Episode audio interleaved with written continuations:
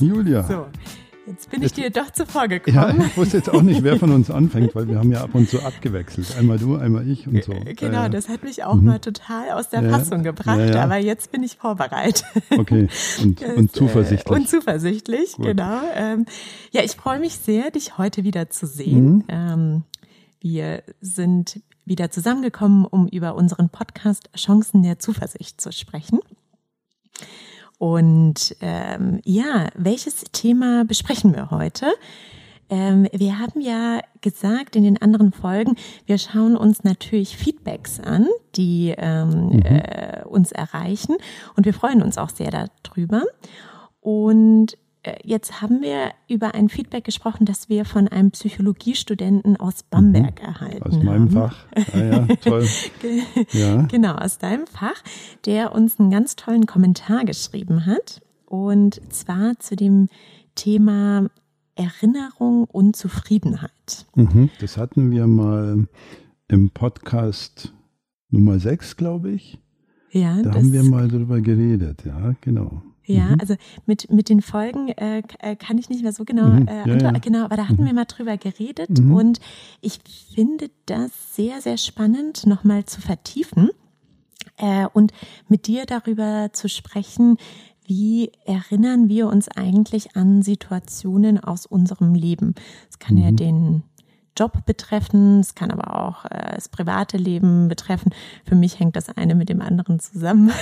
ich ja. finde, da kann man mhm. gar nicht so einen Unterschied machen. Mhm. Und vielleicht, um in das Gespräch einzusteigen, ähm, würde ich ganz kurz diesen Kommentar von dem Studenten vorlesen, Super. oder? Ja. Mhm. Also, ähm, dass die Zuhörer auch wissen, ähm, worum es da geht. Ähm, also eine ganz nette Ansprache, liebe Julia, lieber Heinz. Mir fallen beim Hören eures Podcasts immer so viele Dinge ein und eine Sache wollte ich euch unbedingt noch mitteilen. In Folge 6 redet ihr darüber, ah ja, siehst du, mhm. hier ist deine mhm. Folge, mhm. wie ein negatives Ereignis eine ganze Episode positiver Ereignisse überschatten kann. Im Studium hatten wir Folgendes gehört. Zwar kann ein negatives Ereignis die positiven Aspekte überschatten, aber es gibt auch sehr viele zuversichtliche Studien. Erinnerungen verändern sich ja konstant und laut Studienlage eher zum Positiven. In einer Tagebuchstudie hat man Personen während des Urlaubs über ihre Stimmung, Zufriedenheit etc. befragt und noch einmal Wochen später. Die Erinnerungen waren im Nachhinein viel positiver als während der Erlebnisse selbst. Vielleicht gibt es da auch ein wenig Zuversicht. Ja, das ist ja sehr nett.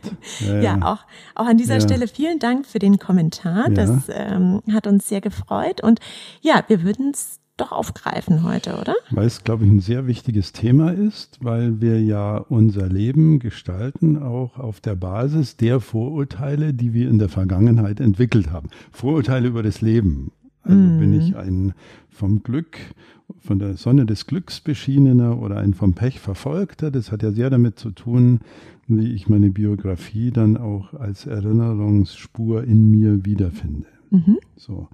Also viele Pessimisten sagen ja auch, naja, ich habe ja immer schlechte Erfahrungen gemacht und deswegen muss ich pessimistisch sein. So, und die Optimisten denken halt andersrum. Also vielleicht nochmal zur Wiederholung, weil diese, ich bin diesem Studenten extrem dankbar, weil auch für unsere Hörer damit klar wird, dass es nicht die Psychologie gibt, die ein eindeutiges Ergebnis zu irgendeinem Befund hat, sondern es hängt immer davon ab, wie ist die Studie angelegt, wie ist die Fragestellung denn eigentlich genau, welche Versuchspersonen haben teilgenommen, in welcher Kultur befinden wir uns. Und worauf dieser Student abhebt, äh, ist die ist eine zeitliche Perspektive. Mhm. Und deswegen würde ich das einfach nochmal wiederholen, was wir da im Podcast Nummer 6 gemacht haben, Julia, oder findest du das? Äh ja, ja, ja, gerne. Finde ich total interessant. Also ich mhm. habe ähm, darüber auch schon gelesen und äh, finde, ähm, wenn du uns diese Studien vielleicht auch nochmal erklären könntest, wie das, wie, wie das eigentlich funktioniert, wie Erinnerung funktioniert, mhm. mhm. finde ich ganz spannend, denn äh, ich mache einfach mal ein Beispiel. Hier ähm, hat der Student ja auch vom Urlaub gesprochen mhm. mhm. und die Studie, die ich dazu mal gelesen habe, da ging es genau um, ähm, um die Urlaubserinnerung. Also mhm. vielleicht bezieht er sich auch darauf, dass man in der Situation selbst äh, den Urlaub vielleicht gar nicht so übermäßig großartig empfindet. Mhm, also es mhm. ist ein ganz normaler Urlaub und dann hat man sich vielleicht noch mal mit äh, seinem Partner gestritten oder irgendwas nicht funktioniert. Was und, im Urlaub sehr äh, wahrscheinlich ist, genau. übrigens, nach vielen Studien genau, sozialpsychologischer Art. Genau, ja. weil man wahrscheinlich mehr Zeit miteinander ja, ja, verbringt. Und aber im Nachhinein, mhm. ähm, und das wäre natürlich von dir interessant auch zu hören, welcher Zeitraum das denn ist, im mhm. Nachhinein mhm. war das der schönste Urlaub ähm, aller Zeiten. Mhm. Und jetzt fände ich das natürlich interessant, ist das, also du hast ja schon, ähm, bist schon in die Richtung gegangen. Ist das, geht das allen Menschen so? Weil dann müssten ja alle zuversichtlich in die Vergangenheit blicken. Mhm. Oder gibt es da Unterschiede? Und äh, ja, es ist einfach interessant, diese Erinnerungen zu verstehen. Ja, Julia, da hast du wieder mal es geschafft, eines der schwierigsten Themen überhaupt anzusprechen, was die wissenschaftliche Seite der Psychologie betrifft. Und viele andere Wissenschaften nebenbei auch. Das ist, dass wir unterscheiden müssen immer die generellen Ergebnisse, die solche Studien liefern, mhm. da haben wir es ja mit Statistik zu tun, wobei ich von Statistik viel halte, wenn sie gut gemacht ist. Da gibt es ja viele Sprüche drüber, dass äh, ich glaube nur Statistiken, die ich selber gefälscht habe und so weiter. Weil die Statistik ist richtig angewandt ein, ein extrem seriöses äh, Instrument, weil Statistik dazu da ist, zu sagen, kommen Ergebnisse eigentlich nur zufällig zustande oder ist da wirklich was dran? Das ist ja die Frage. Mhm. Also ist das Zufall oder ist das wirklich ein Effekt? Und wir haben einerseits immer diese generellen Effekte, die extrem spannend sind, aber dann gibt es noch Julia und Heinz und andere, die dann individuell verschieden sein können von dem generellen Ergebnis. Mhm. Deswegen, wenn man auch so Zeitschriften beim Friseur liest oder so, wo dann äh, steht, die Psychologie hat jetzt rausgefunden, dass, dann kann das für große Stichproben auch richtig sein, aber das sagt noch nicht so viel darüber aus, wie es jetzt genau dir oder mir geht. Also das muss man mal generell mhm. immer im Auge halten. Aber die Studie, auf, über die wir damals geredet haben, ähm, in Folge 6 meinst du jetzt noch? In Folge ja. 6, mhm, ja. Genau. Damals mhm. äh, hatten wir geredet über das Experience, Experiencing Self, genau, und das Remembering Self. Mhm. Also die Experiencing-Erfahrung ist die, die ich habe, wenn ich etwas erfahre. Also in, in dem Moment, wo ich da am, am Strand, am, am Urlaub, äh, im Urlaub am Strand liege und die Palmen sehe und es ist wunderschön und alles ist toll. Und ich hatte damals das Beispiel von dem Kahnemann, glaube ich, mhm. zitiert, wo am Schluss der CD plötzlich eine extrem unangenehme Soundstörung ist. Die bleibt hängen und du hörst diese Symphonie und bist total dahingeschmolzen oder dieses Popkonzert und zum Schluss haut dir diese CD äh, so diesen ähm, ja, den Bohrer ins Ohr oder so. Und dann kannst du in dem Moment, kannst du dann nicht mehr rückwirkend du hast keinen Zugriff mehr auf die Schönheit dessen, was vorher passiert ist. Also das mhm. sind alle die Studien, die sich auf so, so mittelfristige Erlebnisse beziehen. Habe ich das jetzt gut erklärt? Ich, ja, äh, ja, ja, ja, okay, okay, okay. Ja. Es gibt noch eine unangenehmere Studie, die fällt mir gerade ein, die ist jetzt Aha. nicht so appetitlich, aber, aber sie zeigt, worauf es da ankommt.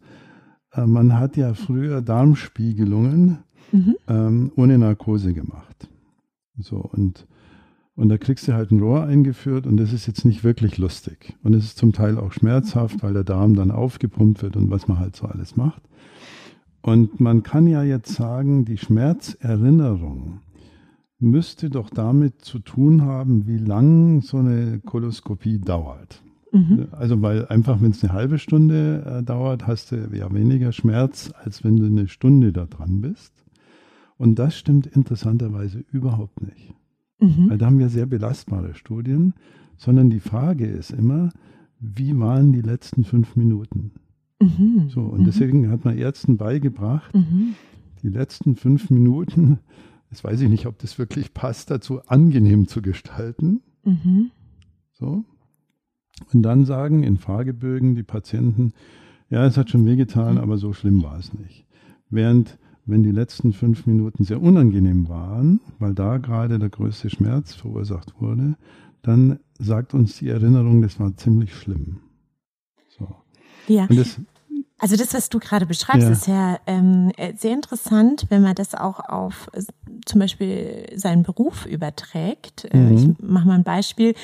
Äh, ich mache ein sehr anstrengendes Meeting oder einen sehr anstrengenden mhm. Termin, vielleicht auch einen Konflikttermin ja. und gestalte die letzten fünf Minuten als positiv. und ja. Dann, ja. dann wird sich äh, vielleicht die Erinnerung der Teilnehmer anders entwickeln, als wenn wir im Stress und Konflikt aufgehört hätten. Ist das, was Fall. du sagst? Auf jeden Fall, mhm. auf jeden mhm. Fall. Also man kann auch sehr beschwerliche, sehr anstrengende, sehr konfliktäre Meetings zum Beispiel haben. Mhm. Aber wenn es dem Moderator oder der Gruppe gelingt, irgendwie die letzte Viertelstunde sich nochmal zu entspannen, ähm, einer erzählt einen wirklich guten Witz, nicht auf Kosten von anderer und man sieht das alles nochmal ein bisschen sich lockerer an oder einer erzählt ein Erfolgserlebnis, dann wird das gesamte Meeting besser erinnert werden, als wenn gerade das große Drama in der letzten Sekunde stattfindet. Mhm. Mhm. So, das wird man nicht immer steuern können, aber Julia, das ist nochmal diese, diese eine, der eine Teil von Studien, auf die sich dieser Student bezieht. Mhm. So. Weißt du, was mir gerade einfällt, ja. nur als äh, vielleicht Anekdote hier ja. an der Stelle. Wenn ich Workshops leite, ähm, mhm. habe ich irgendwann mal vor zwei Jahren äh, angefangen, wenn es ein anstrengender Workshop war, danach zu sagen, also am Ende des Workshops, so und jetzt, bevor alle den Raum verlassen, äh, gibt jeder mal High Five, ne? Also äh, schlägt jeder mal dem anderen, mhm, mhm. äh, sagt man das dann auf Deutsch, so äh, ja, ja. in den in den Arm. Ja. Und manchmal sind auch Vorstände da oder, oder äh, andere, andere äh, hierarchisch vor, zeige ich mal, Personen, die das schon lange nicht gemacht haben. Mhm. Und dann werde ich äh, so ein bisschen komisch angeguckt ja. und es entsteht aber eine Energie im Raum und es macht jedem total Spaß. Mhm. Und ich bin mir sicher, dass alle mit einer guten äh, Stimmung dann da rausgehen. Also das ist ja genau das, was du was du gerade beschrieben hast. Ja, ja, das ist genau das. Also die Kunst dabei ist es, deine Teilnehmer dafür zu gewinnen, ja. weil die Hälfte wird es blöd finden oder bescheuert oder so am Anfang ja. oder zumindest besteht die Gefahr. Aber dann, und da machst du ja noch etwas äh, ziemlich Geniales, durch diese kurze körperliche Berührung, also wir sind ja taktil sehr empfindsam, mhm. ähm, kommt nochmal ein kurzer Kontakt zustande und stell dir mal vor, ich habe jetzt mit dem Herrn so und so mich gefetzt eine Stunde lang und nachher sage ich, hey, Jochen oder was, High Five, dann ja. kannst du in dem Moment, du kannst ihm nicht mehr richtig böse sein. Also weil ja. diese körperlichen Berührungen, das hat der, der Gerald Hüther sehr intelligent erforscht. Der sagt zum Beispiel, wenn man Konfliktpartner Rücken an Rücken stellt, mhm. also sogar noch ohne Berührung, mhm und den sagt, da spürst du jetzt einen anderen Menschen, der mit dem Rücken ziemlich nah an dir dran ist. Aber man weiß, wer hinter einem man steht. Man weiß es, ja. Das kann der Konfliktpartner okay. sein. Also ja. äh, Gerald Hüther hat mhm. von einigen Konfliktbearbeitungen gesprochen, die er so bearbeitet oder so mhm. initiiert. In dem Moment, wo du einen anderen Menschen in irgendeiner Form der körperlichen Nähe spürst mhm. und ihm nicht so gegnerisch im 180-Grad-Winkel gegenüber sitzt, sondern der 180-Grad-Winkel ist ja genau gedreht, wenn mhm. man Rücken an Rücken mhm. steht, kannst du dem nicht mehr ganz so böse sein, wie du es vorher noch warst. Mhm. Und manchmal ist es äh, so, dass Menschen dann so weit äh, gehen, zu sagen, ja, ähm, Berührung ist auch okay, also die nähern sich dann so ganz langsam an und spüren dann plötzlich den Rücken des mhm. anderen. Und wenn du das mal selber machst, also vom Zuschauen ist es irgendwie komisch, mhm. aber wenn du es selber machst, hast du plötzlich das Gefühl, boah, das ist ja auch ein Mensch. Mhm. Also vorher war das noch mein Feind und jetzt spüre ich den irgendwie. Mhm. Und das ist in dem High Five ganz kurz drin. Also du hast mhm. eine minimale äh, körperliche Berührung. Die Kunst ist es immer, sowas fernab vom Klamauk zu halten. Also ja. dass, die, dass die Leute gleichzeitig den Spaß und die Ernsthaftigkeit mm. erleben. Und das ist, mhm. ist, die Qualität, Julia, deiner mm. Moderation. Ich mm. habe solche Dinge auch furchtbar schief gehen sehen mhm. bei Moderatoren, die das eher tollpatschig machen. Mhm, mh, so. Mhm. Ja. Das spricht eher dafür, dass du in der Gruppe wahrscheinlich sowieso schon Akzeptanz hast. Ja, ja und es passt auch hm. nicht zu jeder Situation, ne? Ja, muss man klar. so ein bisschen herantasten. Aber jetzt habe ich dich von äh, unserem roten Faden ein bisschen. Ja, von äh, unserem, von unserem äh, aufmerksamen Studenten. Genau. Ähm, wenn man Erinnerungen über längere Zeit untersucht, worauf er ja anspricht. Längere Zeit würde hier heißen fünf Jahre oder ja, ja also so. ja, also das da, da, muss ich leider ein bisschen wischiwaschi ja. bleiben, weil die Studienlage da auch unterschiedlich ist. Mhm. Also ähm, aber ein Beispiel könnte, oder sorry für die Unterbrechung, aber ein Beispiel könnte sein, ähm, ich erzähle, wie ich mal vor fünf Jahren angefangen habe zu arbeiten mhm. oder äh, viele Eltern erzählen ja von, von der Zeit, als die Kinder klein waren, also so aus ja. dem Job und äh, aus dem Privaten. Das ist so längere Zeit. Ne? Also das ja. auf jeden Fall. Und mhm. die Tagebuchstudien fangen ja ein bisschen früher schon an, äh, wo man, glaube ich, schon nach vier Wochen die ersten Reflexionen ah, ja. dann mal vornimmt und nach acht Wochen, mhm. nach einem halben Jahr und so mhm. weiter. Da gibt es ziemlich viele Studien dazu. Und da hat der, äh, der Student vollkommen recht die Tendenz, aber ich hatte das ja vorher gesagt, das sind Tendenzen. Die mhm. Tendenz geht dahin, dass wir sagen, die gute alte Zeit. Mhm. Das ist ja das, was unsere Eltern gesagt haben, wo sie uns dann auch manchmal verrückt gemacht haben, dass früher alles besser war. So ja, ungefähr. genau. Und das ist ja dieser Eindruck, der sich da einstellt, dass wir eher positive Erinnerungen an die Vergangenheit haben. Mhm. Das stimmt, das ist richtig, aber, das hatte ich vorher gesagt, es muss nicht für jeden stimmen. Mhm. Der Tendenz nach ist es so. Mhm. Also da tut unser Gedächtnis was Gutes. Es gibt noch einen Effekt, der da eine Rolle spielt. Das ist die Frage, wie dramatisch waren denn die Erlebnisse, die ich gemacht habe. Mhm. Also wenn es in die Nähe von, ich erzähle mal ein persönliches Beispiel. Wir haben den Tsunami miterlebt. So. Und es wird mir nicht gelingen, an diesen Urlaub wunderschöne Erinnerungen zu haben, die ich witzigerweise aber auch habe. Mhm. Also die Schönheit dieses Strandes und also wir waren da auf, auf, einer, auf einer Insel auf den Malediven mhm. und die, die Qualität des Essens und wie wir uns da vertragen haben und so, das ist alles da, aber zack, kommt sofort mhm. das Trauma mhm. mit dazu. Das heißt, im Urlaub, wenn du dich da mal kabbelst oder so und dann habt ihr einen muffligen Abend miteinander und dann redet ihr nicht, weil ihr sauer seid und dann fällt auch noch eine Weinflasche runter. Das sind alles Erlebnisse, die in der Erinnerung wahrscheinlich gar keine Rolle mehr spielen. So, aber wenn sie dir am letzten Tag das Auto geklaut haben oder mhm. so, dann ist die Wahrscheinlichkeit, dass du da noch eine schöne, eine schöne Urlaubserinnerung hältst, ist die eher geringer. Mhm. Das hängt immer ein bisschen von der Tönung und von der mhm. Stärke ab. Das mhm. sind die zwei Qualitäten, die man in der Psychologie untersucht. War die Tönung positiv oder negativ? Und wie, wie stark war das Erlebnis, mhm. das ich in mhm. dieser Zeit hatte? Aber die mhm. Tendenz stimmt auf jeden Fall. Das heißt, ähm, wenn ich jetzt auch nochmal an den Job zurückdenke und äh, mach noch mal ein Beispiel, ein praktisches Beispiel. Ich wechsle meine Arbeit mhm. und ähm, äh, denke nach sechs Wochen, ach, warum habe ich diesen Wechsel überhaupt gemacht? Die mhm. alte, mhm. die alte Position war doch eigentlich viel besser mhm. und viel entspannter mhm. und mhm. der Chef war doch gar nicht so, äh, so verkehrt und meine Aufgaben waren eigentlich ganz gut. Dann könnte man äh, eher nach der Forschung annehmen, oder dann, dann ist mhm. nach der mhm. Forschung sehr wahrscheinlich, dass mein Gehirn mich da so ein bisschen austrickst und äh, mhm. das gar nicht so ist. Also das, äh, dem würdest du jetzt zustimmen. Dem stimme ich ne? auf jeden Fall genau. zu, weil uns das mhm. Gehirn sowieso immer austrickst. Ja. Das kann gar nicht anders. Genau. Also die, die Juristen, die mit Verkehrsunfällen zu tun haben, die wissen das natürlich, weil die mhm. Zeugenaussagen ja hochgradig unzuverlässig sind, mhm. aber nicht, weil die Zeugen irgendwie doof sind. Also es ist kein Vorwurf an Zeugen, sondern es ist eine, eine Beschreibung dessen, wie unser Gehirn funktioniert, weil das Gehirn ähm, eine Eigenschaft hat, uns aus Erlebnissen Geschichten zu stricken. Also wir erzählen uns immer die eigenen Märchen. Mhm. Und deswegen sprechen die Juristen zum Teil von sogenannten Knallzeugen. Mhm. Also das sind die Knallzeugen. Okay. Der Knallzeuge. Ich finde ihn irgendwie einen lustigen Ausdruck. Also der war in der Stadt unterwegs und hat es knallen hören. Also es hat einen Verkehrsunfall gegeben. Ja.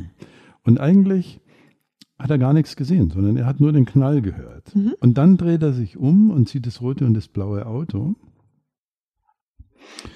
Sieht da, wie die Leute äh, hoffentlich unverletzt aussteigen. Und diese Knallzeugen haben nachgewiesenermaßen, selbst dann, wenn sie nur den Knall gehört haben, eine super Story zu dem Unfall. Ja. Also der Rote kam ein bisschen zu schnell von rechts und hat dann ja. noch versucht zu bremsen. Und der Blaue hat dann irgendwie nicht aufgepasst und ist dem dann von der Seite reingefahren. Also das Gehirn produziert Geschichten. Ja. Es produziert Geschichten. Und das ist die Chance, die wir haben. Wir können mhm. dieser Produktion, wir können sozusagen als Produzent eingreifen. Mhm. Also wir müssen die nicht einfach so nehmen. Mhm. Wir hatten ja ziemlich am Anfang mal über das Dankbarkeitstagebuch ja, genau. Mhm. gesprochen, wo ähm, mich übrigens auch ein paar sehr wohlwollende oder positive Feedbacks erreicht haben. Mhm. Witzigerweise nicht über unsere Mail, sondern über, über SMS oder äh, Leute, die auf der Homepage nachgeguckt haben.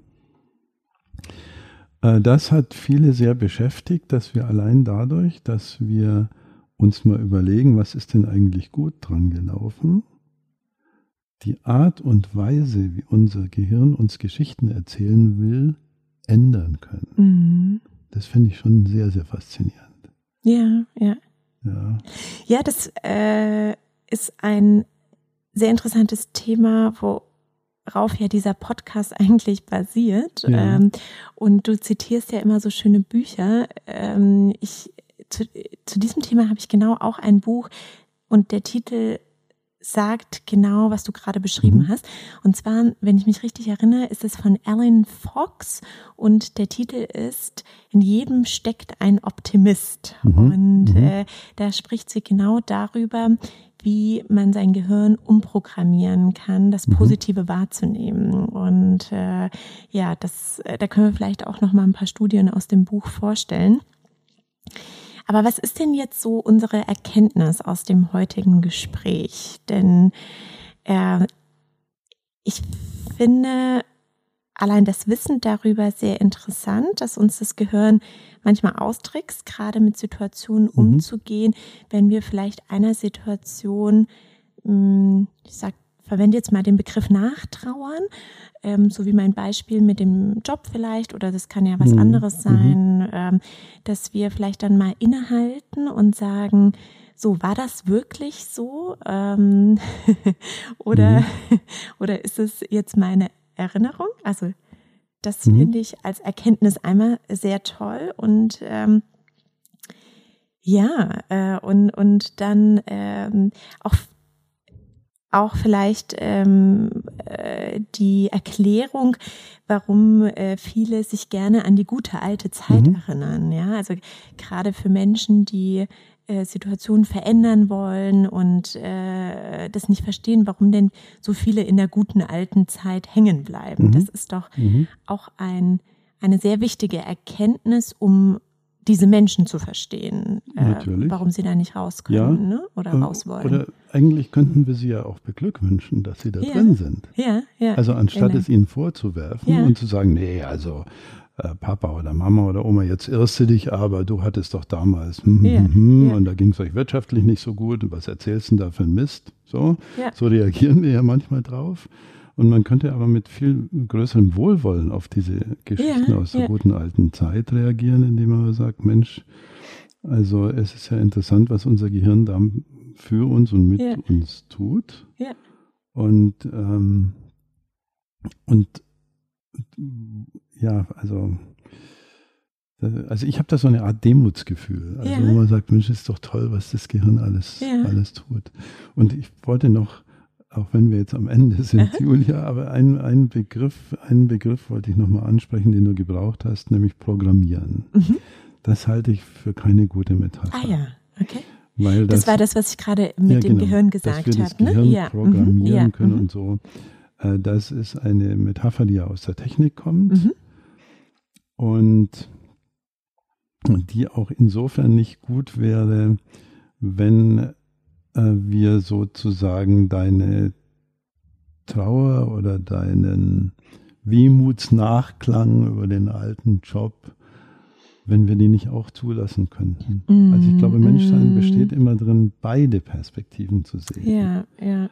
Und diese differenzierte Sichtweise ist die, die uns eigentlich weiterbringt. Also mhm. dies, die Idee, das hatten wir auch schon mal, sich nur einzureden, dass die Welt positiv ist, das nimmt vom Menschsein auch was weg. Ja, ja, das nimmt ja, was weg. Also wenn du sagen kannst, ach Mann, da gab es doch viele Situationen, die mir in dem alten Job ähm, sehr gut getan haben, die mir auch jetzt fehlen. Aber mal ganz realistisch, es gab auch viel, was mir da nicht so gut gefallen hat. Und deswegen bin ich dann unterm Strich doch zufrieden, den Schritt gegangen zu haben. Mhm, Schon allein, mhm. weil ich mir damit zeigen konnte, dass ich einen Schritt gehen kann. Mhm, das ist ja auch mhm. noch was, unabhängig davon, wie es dann nachher läuft. Aber du hast einen Schritt in deinem Leben genau. vollzogen. Und das ist ja das Tolle. Und du kannst natürlich auch den nächsten Schritt vollziehen. Mhm. Und ähm, vielleicht als letzten Satz, diese Entscheidungen, also du hast eine Entscheidung getroffen, die sind extrem spannend, mhm.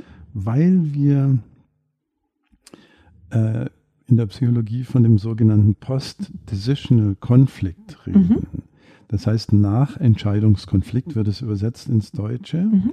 Wenn wir eine Entscheidung treffen, dann haben wir ja im Leben nie 100 Prozent fürs eine und 0 Prozent fürs andere, sondern wir treffen gefühlt Entscheidungen bei 60 zu 40 oder mhm. 45 zu 55. Mhm.